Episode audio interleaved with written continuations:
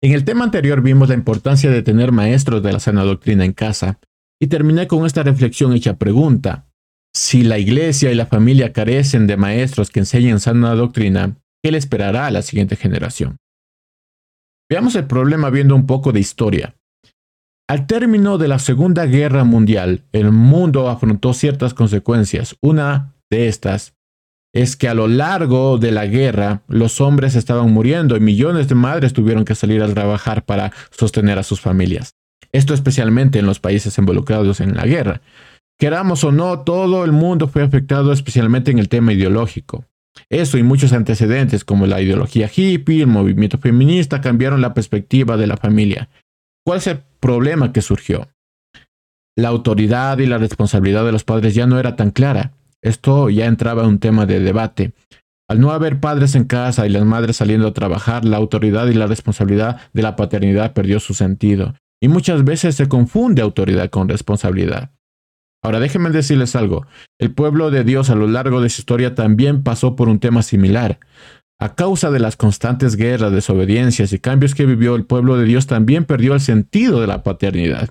Y esto es algo que yo pensaba. Y es que cuando una familia atraviesa guerras, dificultades y demás, también es posible que el sentido y el, y el significado de la paternidad se pierda.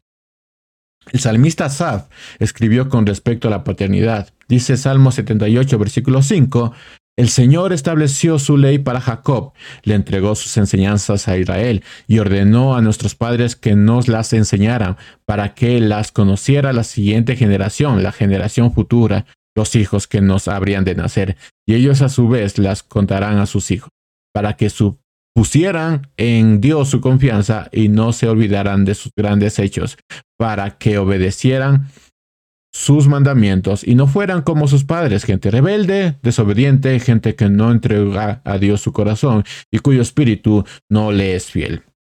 Solo en este texto podemos entender el sentido de la paternidad y su responsabilidad. ¿Cuál es el sentido? ¿Cuál es la responsabilidad de la paternidad?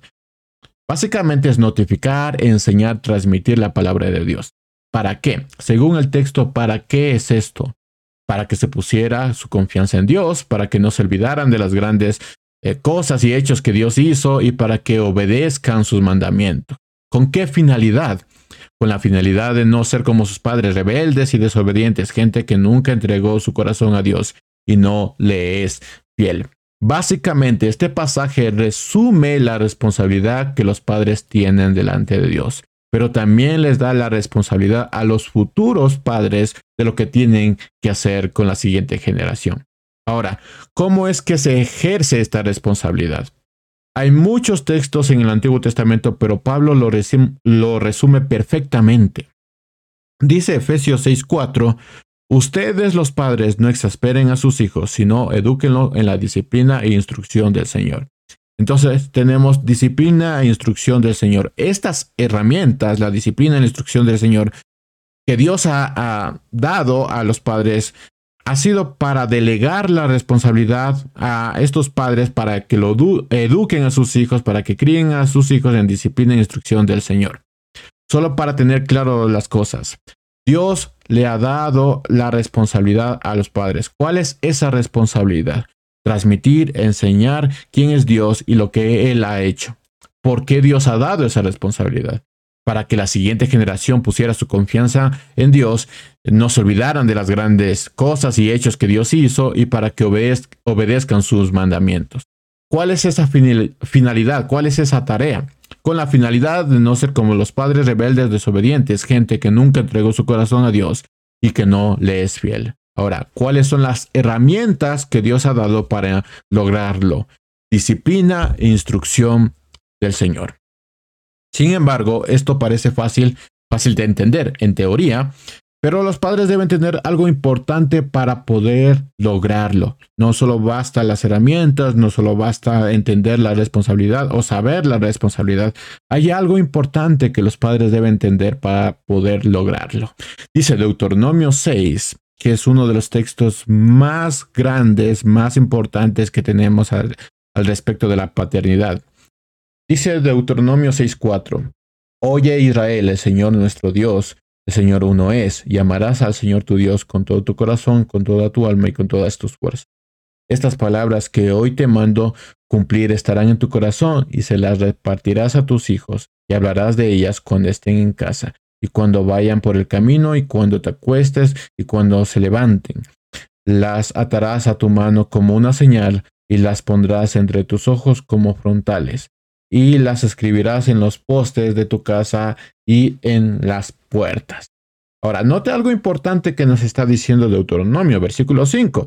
Llamarás al Señor tu Dios con todo tu corazón y con toda tu alma y con todas tus fuerzas.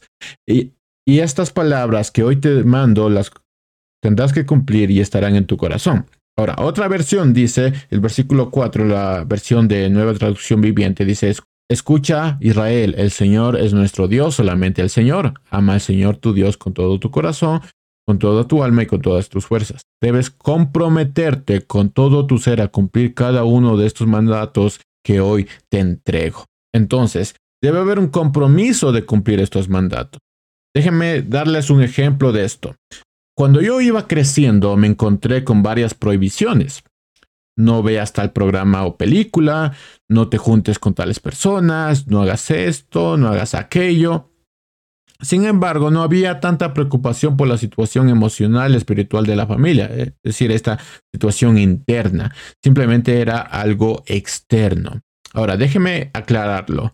Una madre o un padre le prohíbe a su hijo ver cierto programa de televisión, pero esa misma madre y ese mismo padre pueden estar constantemente teniendo guerras en casa. Entonces hay una prohibición, pero no hay una forma de vida, no hay un estilo de vida. Dice el Deuteronomio 6.4, nueva traducción viviente, escucha a Israel, el Señor es nuestro Dios, solamente al Señor. Ama al Señor tu Dios con todo tu corazón, con toda tu alma y con todas tus fuerzas. Debes comprometerte con todo tu ser a cumplir cada uno de estos mandatos que hoy te entrego. Lo que está diciendo el texto que que además eh, nos da el mandato, es que debemos comprometernos nosotros primero para cumplir estos mandamientos. Mis hermanos, quiero darles eh, el principio más importante que puedo dar acerca de la paternidad, acerca de, de esta hermosa etapa. Los padres deben tener un corazón de maestro. Con ese principio uno puede entender muchísimas cosas que la palabra nos ha entregado. Los padres deben tener un corazón de maestro. Y esto nos da un indicio de esta verdad. Dice Deuteronomio 6.7, y se la repetirás a tus hijos. Déjenme decirles algo. La repetición es la única manera en que alguien puede aprender algo. De hecho, eso es lo que se utiliza en, las aulas de, clases, en el colegio, en la escuela, la, repetición. Así que los padres deben tener un corazón de maestro y Deuteronomio nos habla de eso, de tener un corazón de maestro. La repetición es la única manera en que alguien puede aprender algo. Solo para que no se deje nada al aire y, poder apreciar todo lo que estamos viendo en Deuteronomio. Primero, tenemos el mandato, el cual es nuestra responsabilidad. ¿Cuál es ese mandato? Amar con con todo nuestro ser a Dios. Lo segundo es que tenemos una petición, la petición de comprometernos en cumplir los mandamientos. Y tercero, tenemos la manera lúdica de enseñar, es decir, repetir. Repítela una y otra vez. Hace poco hablamos sobre el perdón y cómo curar las heridas. Bueno, eso no se aprende de un momento a otro. Nos es necesario repetir y repetir hasta que sea parte de nosotros. Al principio va a ser difícil, al principio va a parecer algo obligado, pero cuando lo repetimos, lo practicamos una y otra vez, ya va a ser parte de nosotros. Sigamos, Deuteronomio 6.6 dice, estas palabras que hoy te mando cumplir estarán en tu corazón y se las repetirás a tus hijos y hablarás de ellas cuando estén en tu casa. Otra cosa que vemos aquí en Deuteronomio 6 es que ciertamente la palabra de Dios se debe enseñar en las iglesias, pero es en casa donde se aprende a amar a Dios. Ningún maestro de escuela dominical, de escuela bíblica, ningún maestro que está en la iglesia puede enseñar a alguien, a un niño, a amar a Dios. Peor, un pastor. Eso es algo que se aprende en el hogar. Versículo 7. Y se las repetirás a tus hijos y hablarás de ellas cuando estén en casa y cuando vayas por el camino y cuando te acuestes y cuando te levantes. ¿Qué nos dice esto? El aprendizaje es eh, personal, es personalizado.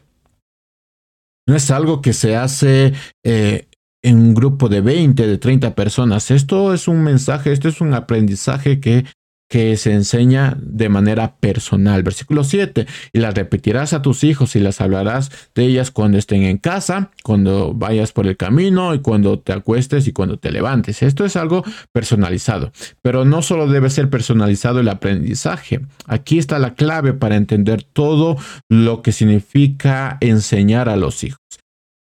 Esta enseñanza este aprendizaje debe ser constante, la repetirás, dice, debe ser interesante, la tienes que repetir en todas partes y tiene que ser creativo, la puedes poner en, en, la pared, la puedes poner en, en los muros de la casa, la puedes poner en las puertas, tiene que ser creativo, tiene que ser constante, interesante y creativo.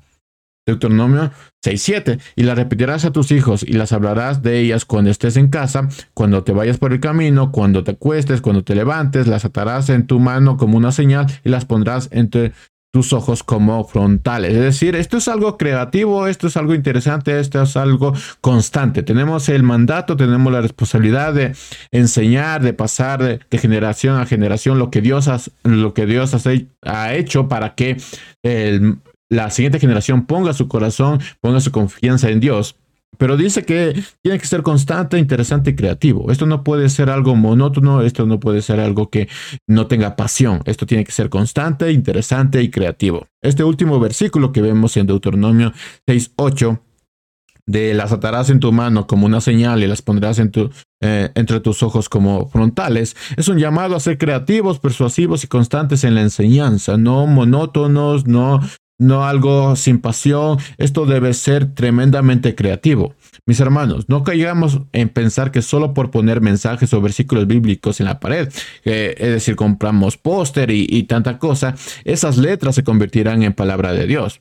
Hace falta más que comprar póster, hace falta más que comprar estos cuadros para, para que nuestra casa esté llena de la palabra de Dios y que los que entren en casa y los que vivan en esa casa puedan entender esa palabra que está escrito en esos papeles. Jesús dijo esto en Mateo 6:7. Cuando ustedes oren, no sean eh, repetitivos como los paganos, que piensan porque hablan mucho serán escuchados. Ahora, ustedes tienen que recordar que cuando Jesús estaba hablando de la oración y cómo se debe orar, nosotros no podemos quitar la vida de Jesús de la oración. Para orar de la manera en que Jesús estaba enseñando, nosotros tenemos que aprender a vivir como Jesús vivió, si no se convierte en meras palabrerías. Hay que preguntarse, ¿Cómo yo puedo enseñar esta verdad bíblica de manera lúdica a mis hijos? ¿Cómo yo puedo transmitir esta verdad de manera lúdica, interesante, eh, repetitiva, constante, eh, creativa? ¿Cómo lo puedo hacer? Esa es la clave, esa es la pregunta clave para, para cuando nosotros encontremos una verdad en la escritura. Nosotros podemos empezar con este ejercicio familiar. Intente esto. Un día, sin avisar, levántese y diga a la familia, familia, hoy no vamos a comer en todo el día. Hoy la cocina está de vacaciones. Hoy la cocinera, el cocinero está de vacaciones. No se va a abrir la cocina. No vamos a comer, eh, comer en todo el día. Al finalizar el día, prepare algo de comer. No tiene que ser algo grande, solo tiene que ser algo de comer. Y pregunte, eh, ya reunida toda la familia, pregunte esto. ¿Cómo pasaron el día? ¿Cuál fue el momento más difícil? ¿Cómo recibió su cuerpo la comida? Al final usted va a entender esto. La palabra de Dios es nuestro alimento. Pero yo no le puedo explicar esto. Usted tiene que experimentarlo. Algo constante, interesante y creativo. ¿Qué pasa cuando no nos alimentamos de ella? ¿Y por qué muchas veces no necesitamos de ese alimento? Bueno, usted lo va a entender si hace este ejercicio. Deuteronomio 6.7. La repetirás a tus hijos y, las hablarás de ellas cuando estés en casa, cuando vayas por el camino y cuando te acuestes y cuando te levantes. Las atarás en tu mano como una señal y las pondrás como entre tus ojos como frontales. Este último versículo de Deuteronomio es un llamado a ser creativos, persuasivos y constantes en la enseñanza. Pero fíjese en algo, necesitarás más que una sola vez para entender y recordar lo que eh, necesitamos eh, aprender de la palabra de Dios. Sin embargo, no se queda con la repetición, no porque la repitas una y otra vez eh, va a quedarse en nuestro corazón. Podemos saber, podemos recordar algún texto bíblico, pero eso no significa que se quede en nuestro corazón. Para que la palabra de Dios esté en nuestro corazón, nos es necesario hacer más que repetir las cosas. Dice Deuteronomio 6.1, estos son los mandamientos, estatutos y decretos que el Señor su Dios me ordenó que les enseñara para que los pongan por obra en la tierra de la cual van a tomar posesión, para que todos los días de tu vida, todos los días de tu vida, tú, Israel, y tus hijos y los hijos de tus hijos, teman al Señor su Dios y cumplan todos los estatutos y mandamientos que yo les mando a cumplir para que sus días sean prolongados. Oye Israel, asegúrate, dice, de ponerlos por obra para que te vaya bien en la tierra que fluye leche y miel y te multipliques tal y como el Señor y Dios de tus padres te lo han prometido. Oye Israel, el Señor nuestro Dios, el Señor uno es. Entonces Dios ordenó que la enseñanza de sus estatutos se los ponga por obra, porque es la única manera de que la palabra de Dios sea parte de nuestro corazón. Repetirlas es bueno, enseñarlas es bueno, pero es bueno, eh, es perfecto, es sabio que lo que hemos aprendido lo pongamos por obra, para que lo que hemos aprendido se vuelva parte de nosotros. No es algo que se enseña, es algo que se ve. Podemos enseñar cualquier cosa, podemos repetir un texto bíblico, pero no es algo que se enseña, no es algo que se aprendió, es algo que se ve. Y esto fue lo que Dios le dijo a Josué. Dice Josué 1.7, pero tienes que esforzarte y ser muy valiente, pon mucho cuidado y actúa de acuerdo con las leyes que te dio mi siervo Moisés. Nunca te apartes de ellas, ni a la derecha ni a la izquierda, así tendrás éxito en todo lo que aprendas. Procura que nunca se aparte de tus labios este libro de la ley. Medita en él de día y de noche para que actúes de acuerdo con todo lo que está escrito en él. Así harás que prospere tu camino y todo te saldrá bien. es decir, lo que Dios dio, nosotros tenemos que eh, ponerlo por obra.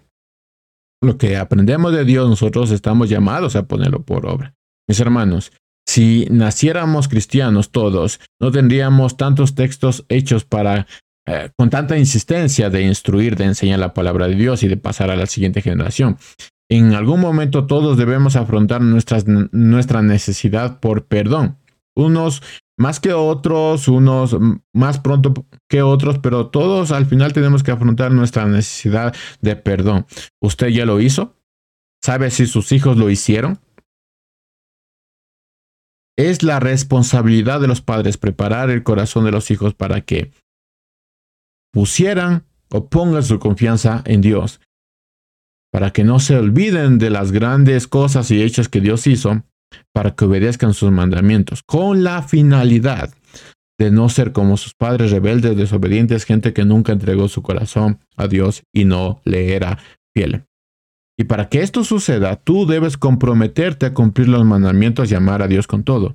Y todos deben aprender a conectar la ley y los mandamientos de Dios con nuestra vida, es decir, poniéndola por obra. Y esto es para que, eh, y esto es lo que sucede en casa, y esto es ah, para algo que sucede en casa. Dice Efesios 6:4, ustedes los padres no exasperen a sus hijos, sino edúquelo en la disciplina y instrucción del Señor. Y esto nos debe hacernos preguntar, ¿Qué es lo que provoca la ira de los hijos? Quiero darles algunas ideas, ideas que ya hemos visto. ¿Qué provoca la ira de los hijos? Bueno, primero, cuando hay diferencia entre los hijos, cuando hay preferencia entre los hijos. Lo que provocó Jacob eh, con amar más a José fue la ira de sus otros hijos, además que permitió que tuvieran amargura en su corazón y actuaran conforme a su amargura. Otra cosa que puede causar o provocar la ira de los hijos es cuando se los avergüenza en público. Aun si es por disciplina, aun si nosotros pensamos que es justo, no hay que humillar a los hijos. No digo que se deje de, de, pensar en disciplina o se deje pasar las cosas, pero es importante que se discipline en el momento adecuado y en el lugar adecuado. Otra cosa es cuando no confían en ellos la mejor forma de, formar y saber quién es quién es darle ciertas responsabilidades. Y es bueno darles a veces voto de confianza, aunque no estemos seguros. Otra cosa es cuando los padres son injustos, porque sí, los padres son injustos. Cuando los padres toman decisiones que para ellos es justo, pero para los hijos es injusto, y no les explican, si, si es verdad que esto es una decisión justa, pero los hijos se quedan como que es injusto porque no les explicaron. O cuando sacan un juicio de valor sobre alguna situación sin entender o esperar las explicaciones, simplemente cuestionan algo sin entenderlo. También puede causar eh, o provocar ir a los hijos cuando no hay, cuando hay muchos excesos, excesos de disciplina, aun siendo justo. O cuando no se disciplina también. Tal vez estos hijos amen a sus padres porque nunca le disciplinaron, pero los llevará a ira. Cuando alguien haga el trabajo que los padres no hicieron, los hijos van a responder con ira. Déjenme decirles algo. Hay padres que ponen a sus hijos en un pedestal y cuando alguien les dice a los hijos lo que realmente son, eso no termina en una aceptación, sino termina en ira. Esto es culpa de los padres. Padres, no dejen pasar nada.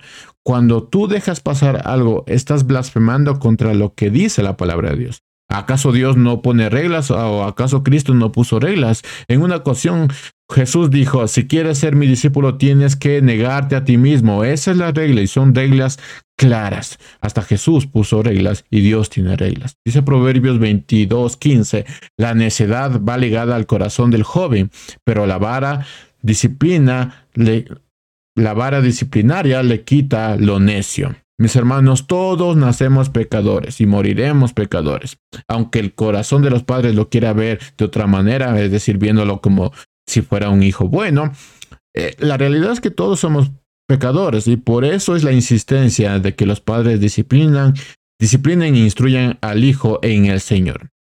Más adelante, en Proverbios, dice Proverbios 23, 13, no dejes de corregir al joven que no va a morirse si lo castigas con vara.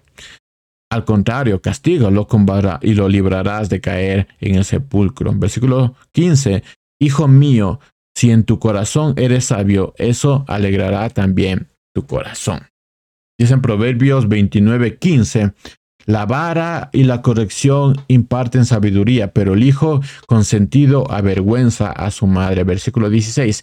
Si aumentan los impíos, aumenta el pecado, pero los justos los verán fracasar. Corrige entonces a tu hijo y vivirás tranquilo, y a ti mismo te dará grandes alegrías. Y antes de eso, es interesante que tengamos tantos versículos acerca de la vara y del castigo y de la disciplina. Dice antes de eso en Proverbios 13, 24, el que retiene el castigo aborrece a su hijo, el que lo ama a tiempo lo corrige. Versículo 18, eh, capítulo 19, castiga a tu hijo mientras haya esperanza, pero tómalo con calma, no vayas a matarlo, dice. Así que padres, castiga al hijo mientras sea posible hacerlo. Cuando son más grandes, ya la vara ya no tiene el mismo efecto.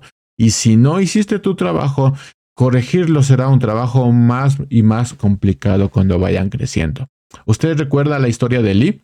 Dice en 1 Samuel 2:12, los hijos de Lee eran unos malvados y no reconocían la autoridad del Señor. Otra versión dice la versión eh, del 60, de la Reina Valera del 60.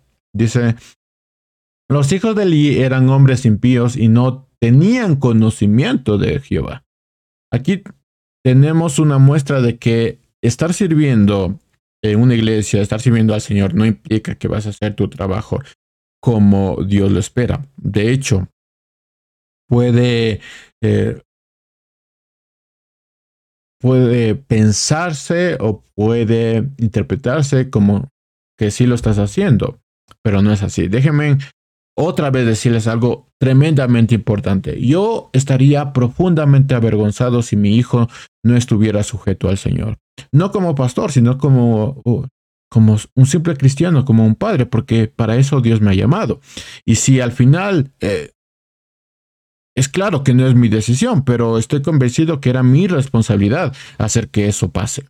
Dice 1 Samuel 2:22, pero Elí era muy viejo y oía de todo lo que sus hijos hacían con todo Israel y como dormían con las mujeres que velaban a la puerta del tabernáculo de reunión. Hoy diríamos, estaba teniendo eh, un desenfreno sexual con las mismas mujeres del templo de la iglesia. Versículo 23. Y les dijo, ¿por qué hacéis cosas semejantes? ¿Por qué yo oigo de todo este pueblo vuestros malos procederes? No, hijos míos, aún siento, cada vez que leo esto, aún siento que no es, eh, no es tan fuerte como debería haberlo hecho eh, Eli. Más parece algo como un ruego, más parece algo como insignificante, como una reputación que, que están dando y me está perjudicando. Más lo siento así. Dice el versículo 24, no, hijos míos, porque no es bueno, eh, buena la fama que yo oigo, pues hacéis pecar al pueblo de Jehová. Y esto fue la respuesta de Dios a toda esta situación. Dice eh, 1 Samuel capítulo 3 versículo 12. Aquel día yo cumpliré contra Elí todas las cosas que he dicho sobre su casa, desde el principio hasta el fin, y le mostraré que yo juzgaré su casa para siempre por la iniquidad que él sabe, porque sus hijos han blasfemado a Dios y él no los ha estorbado. Por tanto, yo he jurado a la casa de Elí que la iniquidad de la casa de Elí no será expiada jamás ni con sacrificios, ni con ofrendas. Ahora, ¿saben cómo terminó el juicio eh, de Dios? ¿O qué, ¿O qué determinó el juicio de Dios? Es, interesantemente, no fue el buen o mal trabajo de Elí en el templo. Eso aparentemente pasa desapercibido. Fue su trabajo como padre el que determinó su juicio, no su trabajo en el templo. Lo que nos dice ¿Qué tan importante es esta responsabilidad de los padres? Y cómo esto afecta nuestra relación con Dios y el juicio de Dios contra nosotros. ¿Y cuál fue el pecado de, de Elí? No les estorbó, no les corrigió, no les instruyó, no les disciplinó y dejaba pasar muchísimas cosas. Ese fue el pecado de Elí. ¿Y cómo terminó esta historia? Dice 1 Samuel 4:14, cuando Elí oyó el estruendo y la, eh, y la gritería, dijo, ¿qué estruendo de alboroto es este? Y aquel hombre vino a prisa y dio las nuevas a Elí. Era ya Elí de edad de 98 años y sus ojos se habían oscurecido, de modo que no podía ver. Dijo, pues aquel hombre eh, a Elí, yo vengo de la batalla, escapado hoy del combate. Y Elí dijo, ¿qué ha acontecido, hijo mío? Y el mensajero respondió diciendo, Israel huyó delante de los filisteos y también fue hecha gran mortandad en el pueblo, y también tus hijos, Y Finés fueron muertos, y el arca de Dios ha sido tomada. Y aconteció que cuando él hizo la mención del arca de Dios, Elí cayó hacia atrás de la silla al lado de la puerta, y se desnucó y murió, porque era hombre viejo y pesado, y había juzgado a Israel cuarenta años. Bien o mal, dice que juzgó cuarenta años. Versículo 19. Y su nuera, la mujer de Finés, que estaba encinta, cercana al alumbramiento, oyendo el rumor que el arca de Dios había sido tomada y muerto su suegro y su marido, se inclinó y dio a luz, porque le sobrevino sus dolores de repente.